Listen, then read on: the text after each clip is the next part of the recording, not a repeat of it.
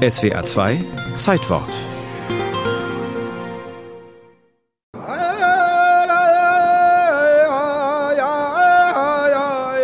Es ist der Vormittag des 29. Dezember 1890. Truppen der US-Kavallerie nähern sich einem Camp der Lakota auf der Pine Ridge Reservation in South Dakota am Wounded Knee Creek. Die Soldaten eröffnen das Feuer, schießen wahllos auf Männer, Frauen und Kinder. 300 Lakota verlieren ihr Leben in dem Kugelhagel. Die Wunden sind immer noch nicht verheilt, sagt Craig Ho in einer Skype-Schalte. Craig ist selber Lakota. Er leitet im Pine Ridge Reservat eine Forschungseinrichtung, das Center for American Indian Research and Native Studies, kurz CANS. There hasn't been an explicit apology by the United States that I'm aware of. Es hat nie eine offizielle Entschuldigung der amerikanischen Regierung für das Massaker gegeben, beklagt Craig. And they still have, of. Und dann sind da noch die 20 Tapferkeitsmedaillen, die den weißen Kavalleriesoldaten, die in Wounded Knee beteiligt waren, verliehen wurden. Bei keinem anderen Militäreinsatz in der amerikanischen Geschichte sind so viele Tapferkeitsmedaillen vergeben worden, klagt Craig bitter, für ein Massaker. Seit Jahrzehnten fordern Amerikas Ureinwohner, die Auszeichnungen zurückzunehmen, vergebens.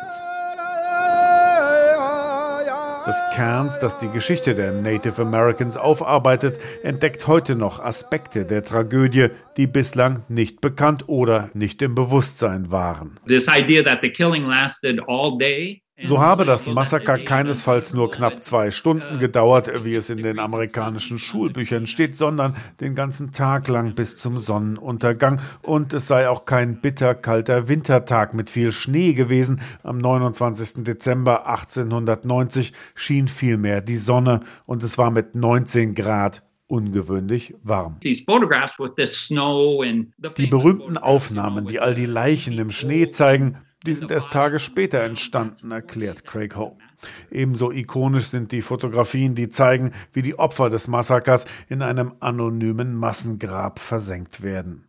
Die Korrekturen, die Craigs Institut an der offiziellen Geschichtsschreibung vornimmt, mögen nicht gravierend sein, aber sie belegen, wie lückenhaft die symbolträchtige Bluttat bislang aufgearbeitet wurde.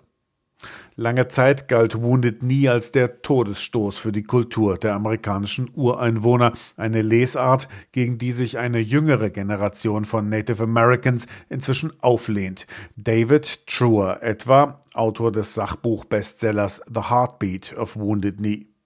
Den Sohn einer Ojibwe-Indianerin und eines vor den Nazis geflohenen österreichischen Juden machen die Abgesänge auf seine Vorfahren richtig sauer.